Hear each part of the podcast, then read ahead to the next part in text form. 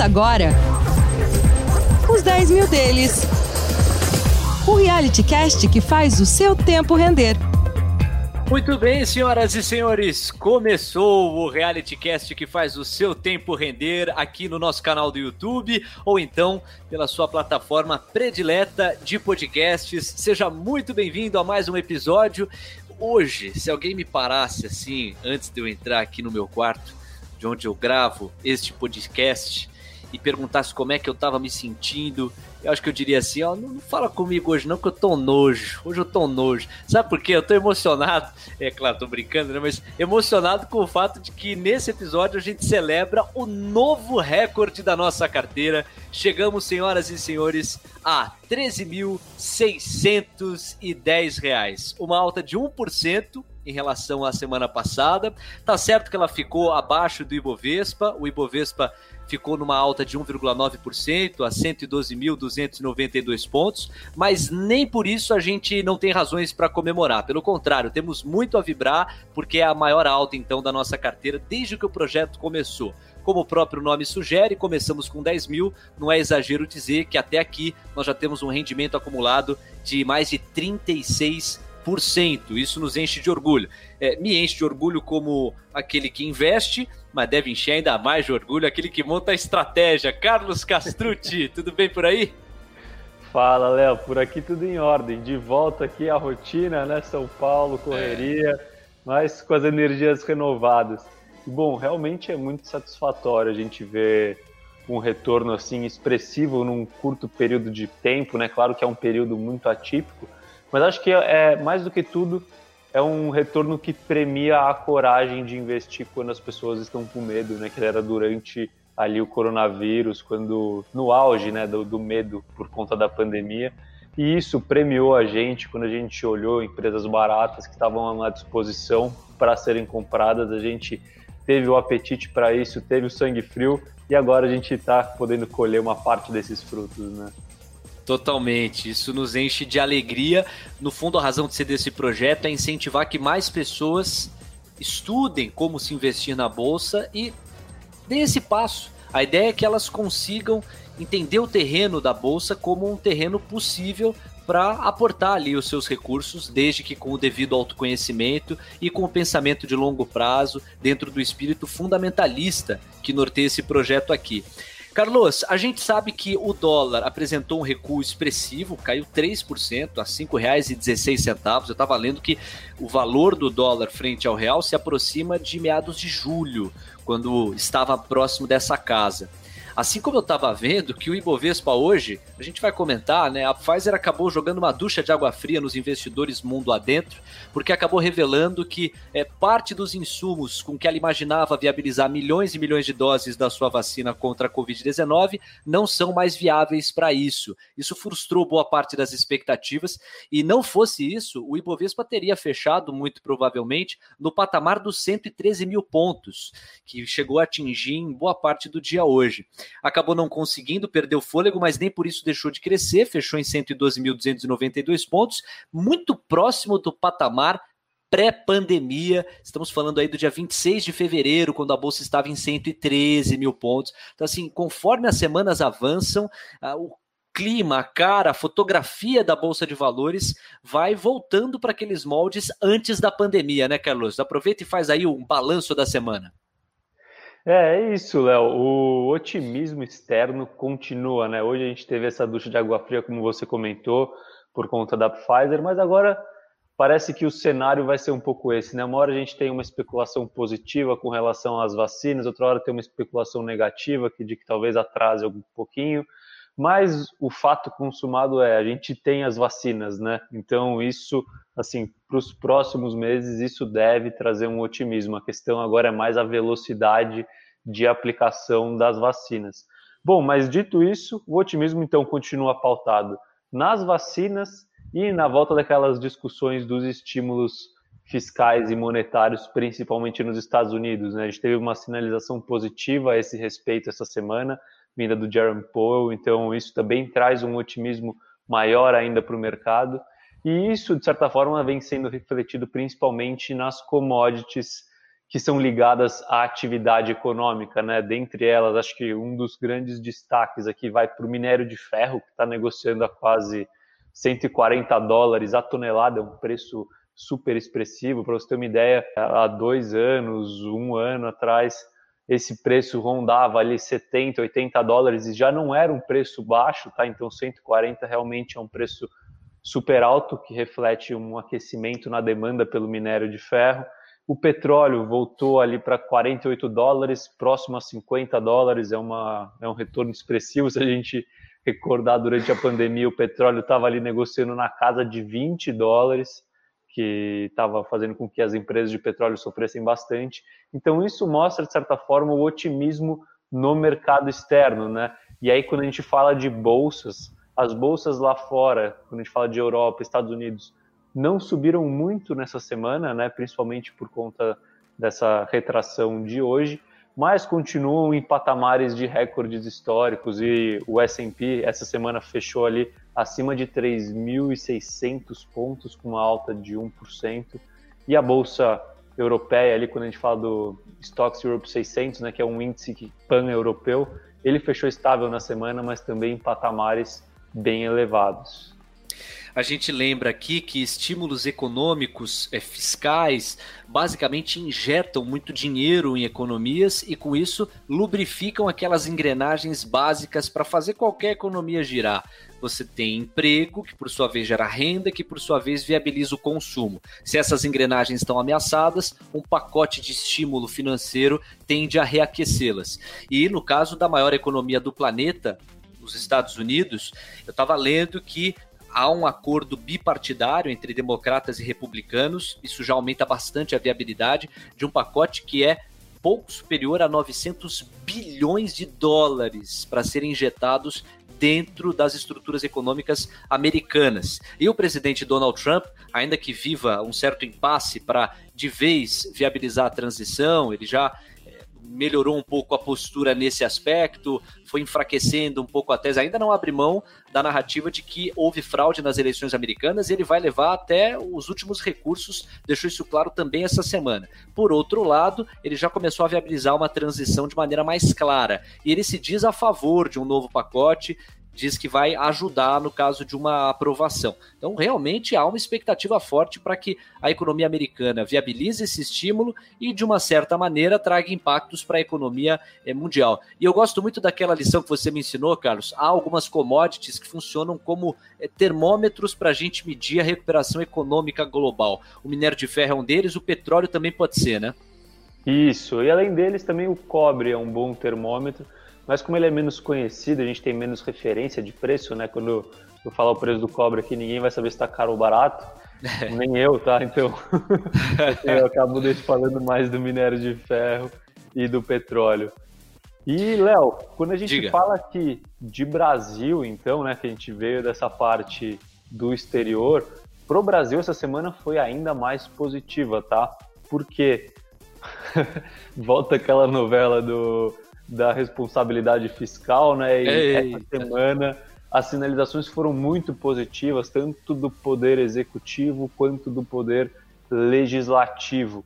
E sinalizações positivas vindas dessas duas pontas trouxeram um otimismo maior ainda com o Brasil. E aí o que a gente chama ali de kit Brasil, né, que é queda de que é os juros, o dólar perante o real e a bolsa, reagiu tudo muito positivamente essa semana, tá? Então, o Brasil ainda foi melhor do que o cenário exterior quando a gente fala de desempenho. Também muito por conta da entrada do investidor estrangeiro. É claro que quando a gente pega só em novembro entraram 33 bilhões de reais dos investidores estrangeiros na bolsa brasileira, esse fluxo forte. Ainda o fluxo é negativo no ano, né? Então a gente ainda tem espaço para entrar mais estrangeiro. Vamos aguardar. Mas, então, só para fazer um resumo aqui, como que isso foi refletido no mercado?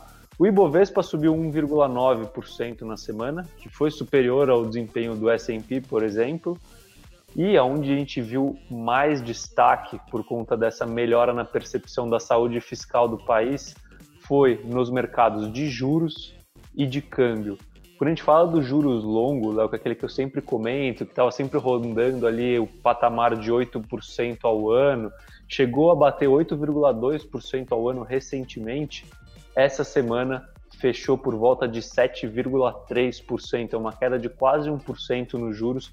Isso é uma queda muito expressiva, tá? Isso reflete realmente uma menor percepção de risco ao se emprestar dinheiro para o país, para o Brasil. O dólar caiu 3% essa semana, cotado a 5,16. E para quem não lembra, o dólar há cinco semanas atrás estava a 5,78. Então você vê uma queda de mais de 10% no acumulado dessas cinco semanas. É uma queda muito expressiva. E aí tem dois fatores aqui, né, Léo? Tem tanto esse fator, quando a gente fala da melhora da percepção da saúde fiscal do país, quanto a questão dos estímulos econômicos vindos dos Estados Unidos, da impressão de dinheiro. Por quê? Porque quanto mais dólar você imprime, menos o dólar vale, entendeu? Então isso também é benéfico para o real contra o dólar e a gente pode ver essa desvalorização do dólar também na apreciação do ouro durante essa semana. Perfeito. E tem um, índice que compara o dólar com moedas pares, né? Moedas tidas e havidas como fortes, né? O UXY, UXY. E esse índice tem mostrado que o, o, dólar tem se enfraquecido frente a algumas outras moedas fortes, exatamente nessa esteira de pacote econômico, maior injeção de dólares. É bem parecido com aquele mecanismo de é, oferta, procura. Você aumenta muito né, a oferta de um determinado produto, o preço desse produto tende tende a diminuir. Vai muito na esteira do que você está levantando para a gente aí quanto à desvalorização é, do dólar. E em relação ao real, que pô, apanhou caramba em 2020, né? Então é como se estivesse recuperando ali de um uppercut, né? Então uma porrada assim e no finalzinho de 2020 tá conseguindo dar uma respirada um pouco maior. Eu fiquei com vontade aqui de complementar a tua fala, lembrando aquilo que você também já trouxe em episódios anteriores. A bolsa brasileira é muito barata para o investidor estrangeiro. Então quando a, apetite pelo risco começa a ficar mais favorável, invariavelmente a Bolsa Brasileira volta para o cardápio desse investidor estrangeiro. E realmente é de se destacar os 33 bilhões de reais que vieram para a Bolsa. Esse dinheiro entra em dólar, é convertido em real e de fato acaba respingando ali nas companhias, nos papéis vendidos na bolsa brasileira. Tudo isso, Carlos, nos leva então à nossa carteira. Vamos lá com mais é, um recorte sobre essa semana, sobre os papéis que mais se destacaram e os que menos se destacaram, entre outros pontos que você separou. A maior alta foi da Movida. A Movida, aquela empresa de aluguel de carros, frotas, e a gente vai entender um pouquinho do porquê essa alta expressiva de 12,3%. E a maior baixa foi via varejo. E eu estou curiosíssimo para te ouvir falar sobre via varejo, porque a gente ainda não chegou a aprofundar as razões que te fizeram colocar a via varejo na nossa carteira. Então vamos fazer um balanço aí de como é que foi o nosso investimento nesta última semana. Diz aí. Bom, a nossa carteira essa semana teve um desempenho inferior ao Ibovespa, né? A gente subiu 1%, enquanto o Ibovespa subiu 1,9% e grande parcela dessa diferença, eu acho que pode ser atribuída às empresas que são, vai, de certa forma tecnológicas ou ligadas à evolução tecnológica, principalmente as de varejo eletrônico, que tem varejo físico também, como lojas americanas e via varejo, né? Então isso acabou pesando um pouco na nossa carteira essa semana e fez com que a gente tivesse uma contribuição, uma, uma performance negativa quando a gente compara com o Ibovespa, mais uma performance positiva na semana, né? E o que, que, foi o destaque na Bolsa Brasileira essa semana? Quais foram os setores que tiveram destaque? Os setores que tiveram destaque foram principalmente a parte de construção civil, as empresas de utilidade pública, né? então de saneamento, de energia, que são boas pagadoras de dividendos, as empresas de locação de veículos, como a Movida, por exemplo. E por que essas empresas tiveram destaque? Porque essas empresas têm ligação direta com a queda de juros. Tá? Quando a gente fala de construção civil, queda de juros significa mais acesso a crédito para os consumidores, mais poder de compra e aumento de demanda na construção civil. Então, isso é muito positivo. Essas empresas foram um dos grandes destaques da Bolsa essa semana. Quando a gente fala dessas empresas de utilidade pública, elas são grandes pagadoras de dividendos, né, e dividendos previsíveis. Então, quando você tem uma perspectiva de juros mais baixo, o dividendo fica ainda mais atrativo, entendeu? Por isso que essas empresas acabam subindo. E quando a gente fala dessas empresas de locação de veículo, elas têm uma grande competição com os juros, tá? Tanto é que quando você olha para parâmetros de rentabilidade dessas empresas, o que eles sempre mostram é qual que é o, o spread, ou seja, qual que é a diferença entre a rentabilidade da empresa sobre o capital investido e os juros. Quanto maior for essa diferença, melhor. E quando a gente tem os juros mais baixos, essa diferença aumenta e acaba sendo positivo para essas empresas. Carlos, aí, pode falar. Se você me permite, só para ajudar o nosso ouvinte a entender, você está falando dos juros como principal referência. Aí muita gente pode estar tá se perguntando: ah, pera lá, os juros continuam 2% ao ano, a taxa Selic não mudou. É, que mudança é essa de juros? Em linha com o que você estava falando há pouco, você está se referindo aqui ao mercado de juros futuros e a percepção de risco. A gente pode entender assim? Perfeito. O que acontece? Qual que é o, a taxa de juros que o mercado utiliza? Para comparar, por exemplo, renda fixa com renda variável, para descontar os fluxos de caixa das empresas, para considerar como custo da dívida de longo prazo das empresas, esses juros é os juros de longo prazo, tá? que é como se fosse a taxa de juros estrutural do país. A Selic está em 2% hoje, tá, mas isso a gente sabe que não é sustentável. Ela está a 2% por conta do cenário de pandemia, para tentar estimular a economia, mas é uma taxa de juros passageira. Como a gente, como que a gente faz o valuation de uma empresa? É sempre projetando os lucros futuros, é sempre projetando o lucro da empresa futuro, né? E como que a gente, com o que que a gente tem que comparar isso? Com os juros no futuro, não com os juros do presente. Deu para entender? Perfeitamente, perfeitamente. Daí que esse tipo de cenário de queda nos juros futuros, que está muito colado à percepção de risco dentro do, do país, do Brasil, facilita que papéis que dependam disso, no caso de queda, então, dos juros, fiquem mais atrativos. Né? Isso, perfeito, Léo. Muito bom. Entendemos aí um pouquinho mais desse contexto e da fotografia da semana. A Movida, então, ficou justificado aqui o porquê que ela conseguiu surfar um, um aumento maior. O destaque negativo foi da Via Varejo. É, hoje a Via Varejo compõe 5% da nossa carteira, Movida compõe 6% entre as escolhas do Carlos na estratégia de investimento e a Via Varejo 5% das companhias em que a gente está alocado. O que aconteceu com a Via Varejo foi um tombo de 10,4%. Por quê, Carlos? Aí o senhor aproveita e explica as razões que te levaram a escolher a Via Varejo como uma empresa em que a gente investe. Bom, vamos lá. Primeiro, assim, por que, que a Via Varejo caiu essa semana e vem caindo nos últimos tempos, mesmo com um desempenho de Black Friday assim, assim excepcional, né? Isso para todas as empresas de varejo, essas maiores de uma forma geral. Porque o que acontece? Tem dois cenários aqui para o varejo, principalmente o eletrônico, né? Que é onde as pessoas enxergam o futuro. Quando a gente fala do cenário de curto prazo, o que acontece? A gente teve um estímulo, quando a gente olha um pouquinho para trás, o passado recente, um estímulo muito grande para o consumo online por conta das restrições de circulação e por conta do auxílio emergencial, né? Que o auxílio emergencial ele acabou aumentando a renda disponível do, da maioria do Brasil de uma forma geral. Então isso acabou estimulando o consumo. E esse auxílio está chegando ao fim, né? Ele já foi reduzido e agora está chegando ao fim. Então, quando a gente olha para o cenário de curto prazo, o mercado espera que as vendas online e, de uma certa forma, no geral, comecem a reduzir o seu ritmo de crescimento e, por isso, as empresas de varejo, de uma certa forma, seja ela Magazine Luiza, Via Varejo ou lojas americanas, elas têm sofrido com uma pressão nos seus preços. Mas quando a gente olha para o cenário de longo prazo, para o varejo eletrônico, aí é uma questão, aí eu não estou falando de mercado, eu estou falando de mim. Eu vejo um cenário muito positivo, por quê? Porque a pandemia, para mim, foi um gatilho para uma mudança no comportamento de consumo do brasileiro. O brasileiro ainda tinha muita restrição, muito receio em comprar coisas online, seja por conta de segurança, por não ou por não conhecer realmente como fazer isso. E a pandemia foi um grande gatilho para essa mudança no comportamento.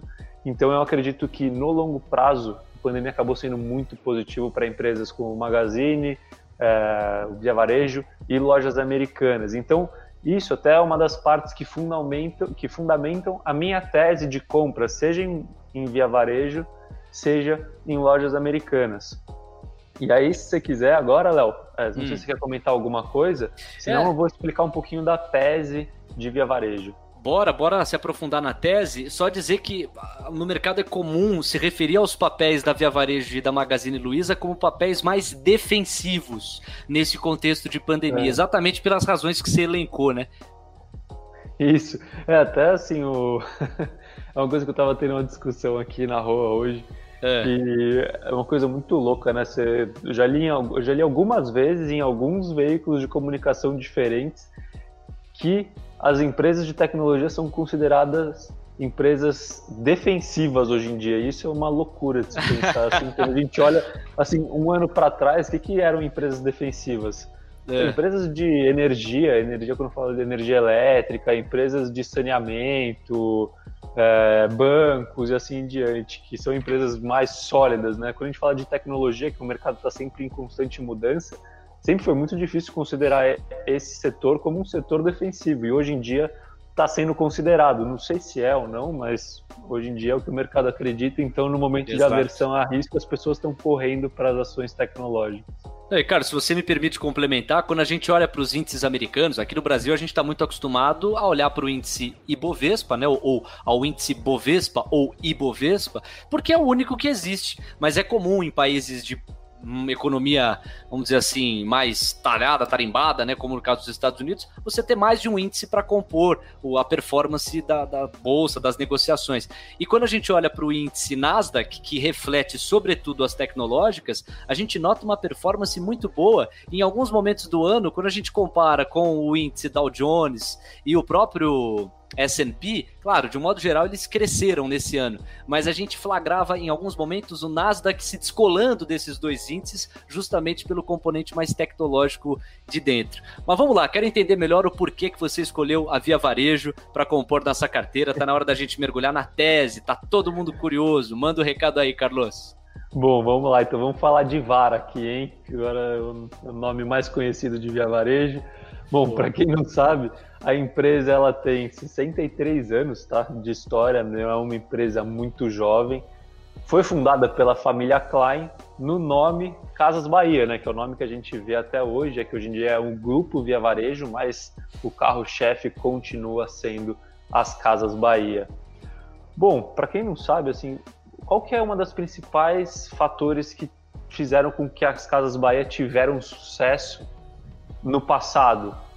Foi a questão do crediário, né? Eles são dos, um dos grandes precursores no segmento de varejo da questão do crediário, do carnê, que você ia lá, você comprava o seu eletrodoméstico, o seu móvel, pegava um carnezinho e todo mês você pagava. Eles são um dos grandes precursores desse mercado e foi um grande fator que fez com que a, as Casas Bahia tivessem muito sucesso, né? O Klein, o primeiro deles, ele era um vendedor nato e saber que o que mais importava era conseguir realizar a venda depois, ver como você recebia ela, né? E, bom, hoje em dia o que é a Via Varejo? A Via Varejo é a maior empresa brasileira de eletrodomésticos e de imóveis, né? E ela atua sobre as marcas principalmente Casas Bahia, Ponto Frio e quando a gente fala do varejo online, extra.com.br. E aí você vai entender já daqui a pouco por que Extra, que não tem nada a ver com Casas Bahia e Ponto Frio, faz parte da Via Varejo. O que aconteceu, tá? Por que, que o Extra faz parte da Via Varejo? Só voltando um pouquinho, Via Varejo, Casas Bahia, era uma empresa que teve muito sucesso, sempre foi líder no que ela fazia, até 2010. O que aconteceu em 2010? O grupo Pão de Açúcar comprou a Via Varejo e começou a ter o controle das decisões da empresa naquela ocasião. E o Grupo Pão de Açúcar é dono da, do Extra, por isso que o Extra.com continua com a Via Varejo, tá? Mas o que aconteceu? Então, a partir de 2010, você tinha ali uma gestão de um grupo de supermercados tentando fazer a gestão de um grupo de varejo de eletrodomésticos, que não querer, por mais que seja vendas, por mais que seja varejo, uma coisa não tem nada a ver com a outra, tá? É. E quando você soma a isso, problemas de governança vindo aí não só do Grupo Pão de Açúcar de uma forma geral, mas do controlador do Grupo Pão de Açúcar, que é a Cassino, que é uma empresa francesa, tudo isso somado fez com que o negócio da Via Varejo fosse cada vez mais deteriorado, pouco a pouco, ainda mais quando você soma uma crise que a gente enfrentou ali nos anos de 2015 e 2016.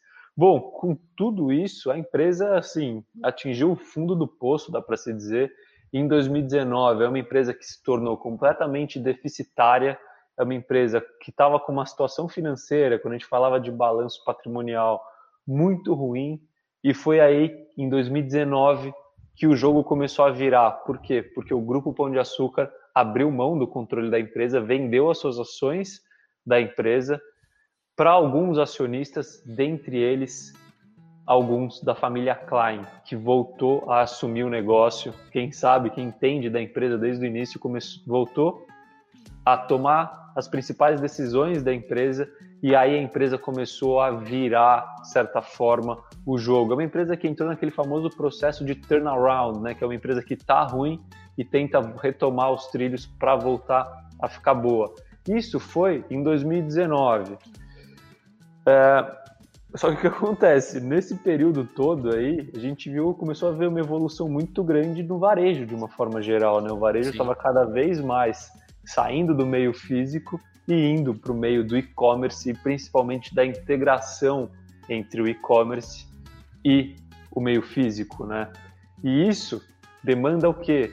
Primeiro, tempo e de segundo, investimentos grandes e acertados em diversos setores da empresa, é uma transformação da empresa nos segmentos de principalmente de logística da empresa que precisa ser muito bom, tecnologia, uma empresa de varejo costuma, quando a gente fala do varejo físico, costuma ser muito fraca no setor no segmento de tecnologia. E na parte de vendas, né, a estratégia de vendas online é completamente diferente da estratégia de vendas do offline, do varejo físico.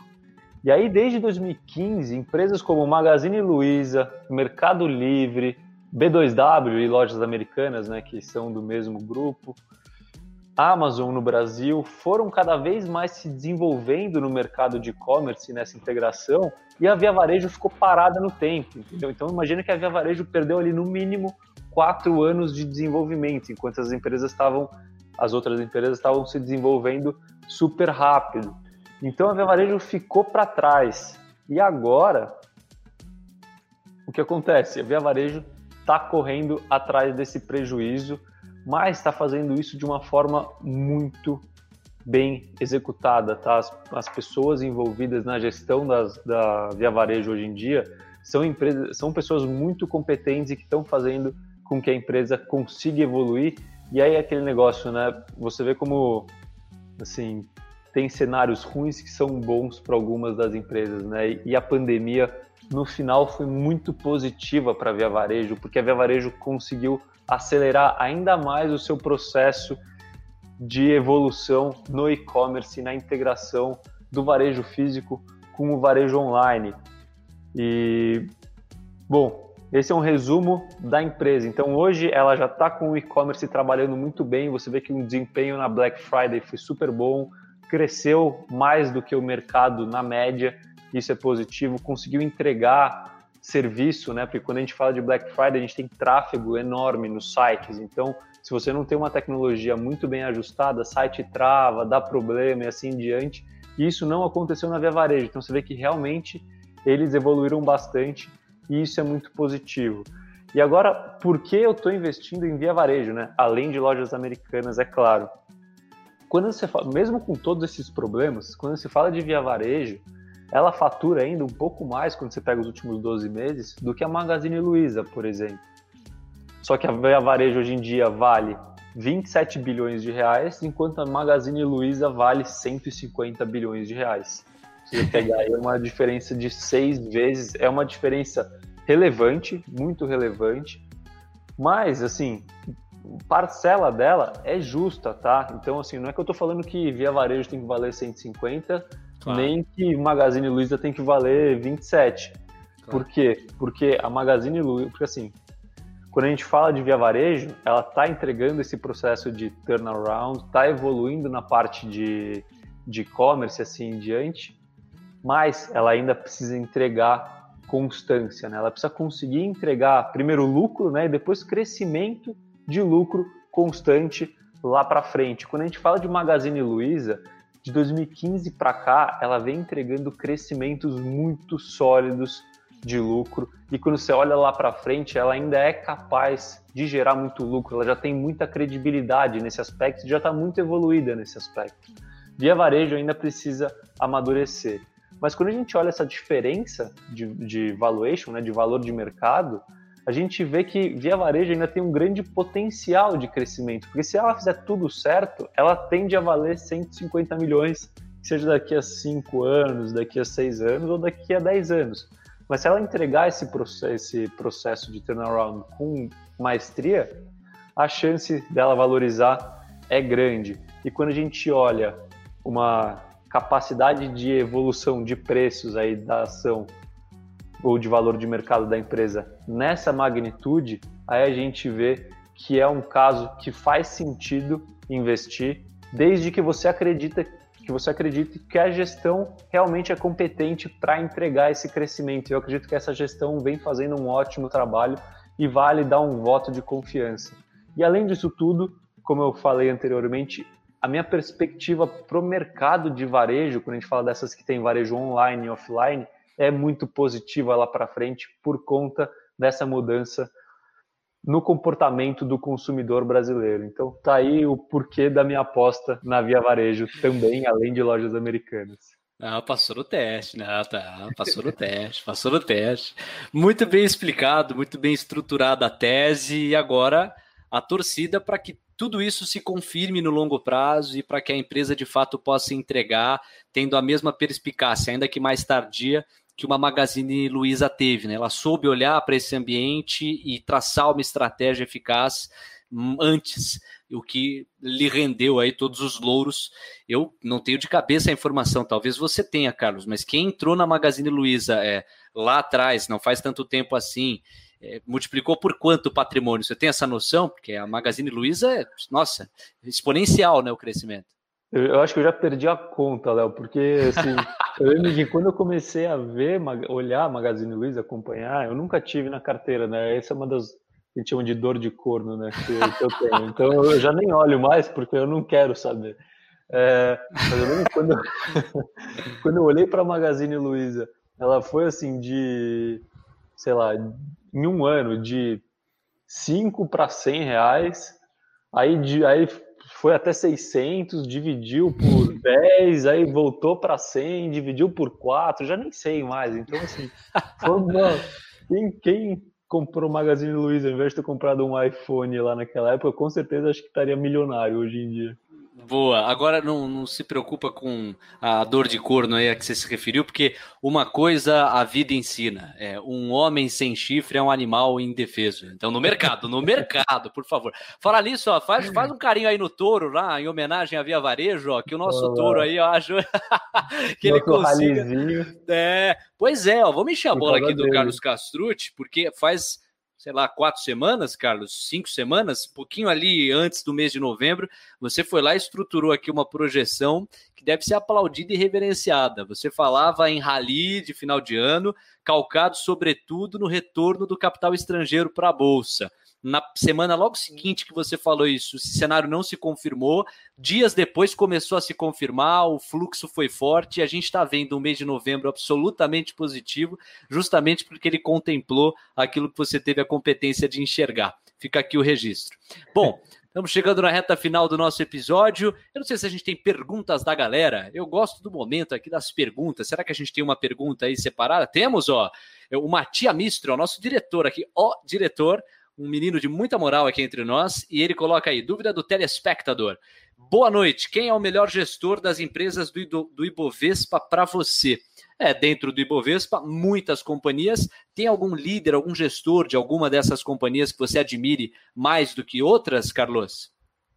Nossa, difícil. Difícil, Léo, né? Assim, quando a gente fala de gestor de uma empresa que está sendo negociada na bolsa, a gente já não fala de qualquer um, né? Então, é. quando você pega, por exemplo, os gestores dos grandes bancos, acho que é indiscutível.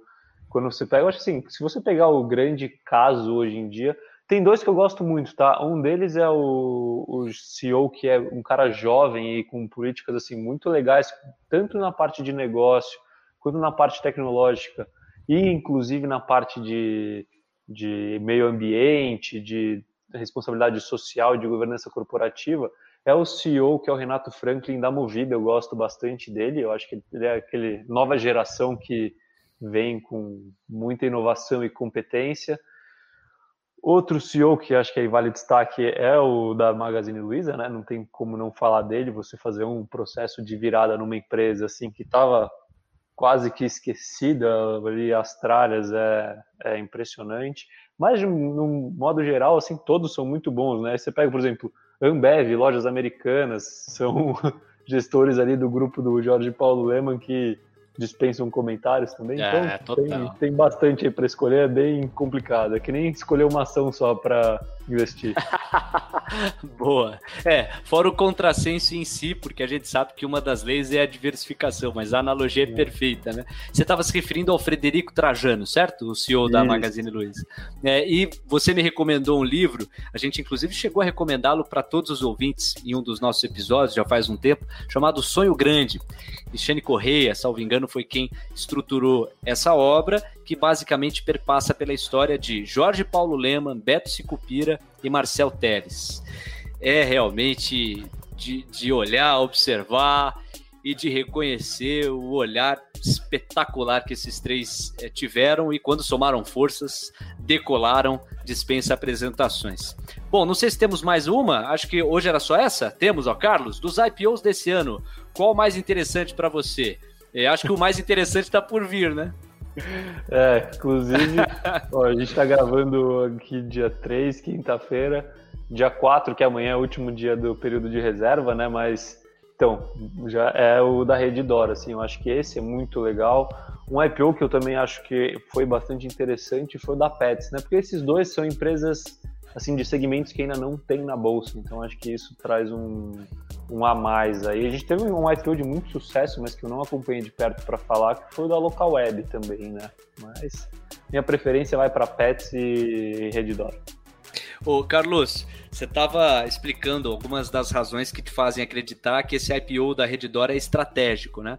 Mas você falou também que o preço-alvo das ações estava elevado, não de maneira descolada, porque se ela de fato entregar tudo aquilo que está sendo projetado, vale, mas há um risco aí dela não conseguir entregar e a entrada já é muito elevada. A gente vai entrar nessa parada? Você pensa em pegar papéis aí. Olha a cara dele. Olha, você que tá vendo com imagem aí, olha um sorrisinho do cara. Vai, Carleto, responde aí pra galera. A gente entra eu, na Redditor? Eu vou deixar isso daí pro episódio que vem. quando o IPO tiver fechado tá já. Tá lindo, Vamos ver. Tá, tá bom, tá bom. Vai 1x0 para você. Estamos chegando ao final do nosso episódio 30. Você que acompanhou, que curtiu, poxa, ajuda a gente a divulgar, faça com que esse conteúdo chegue a mais pessoas. Carlos, por hora, super obrigado e espero que semana que vem a gente comemore, porque não mais um recorde aí, seguindo essa esteira de otimismo com que a Bolsa Brasileira tem surfado. Bom, é isso. Obrigado, gente. Agradeço mais uma, vez, mais uma vez aos ouvintes e aos telespectadores. Semana que vem estamos de volta. Será que eu entrei no IPO de Redditor? Será que eu vou entrar? Saberemos na semana que vem. É isso. Um abraço. É isso. Nessas horas você me lembra que isso aqui é um reality e que é o nosso dinheiro que está em jogo. Tchau, gente.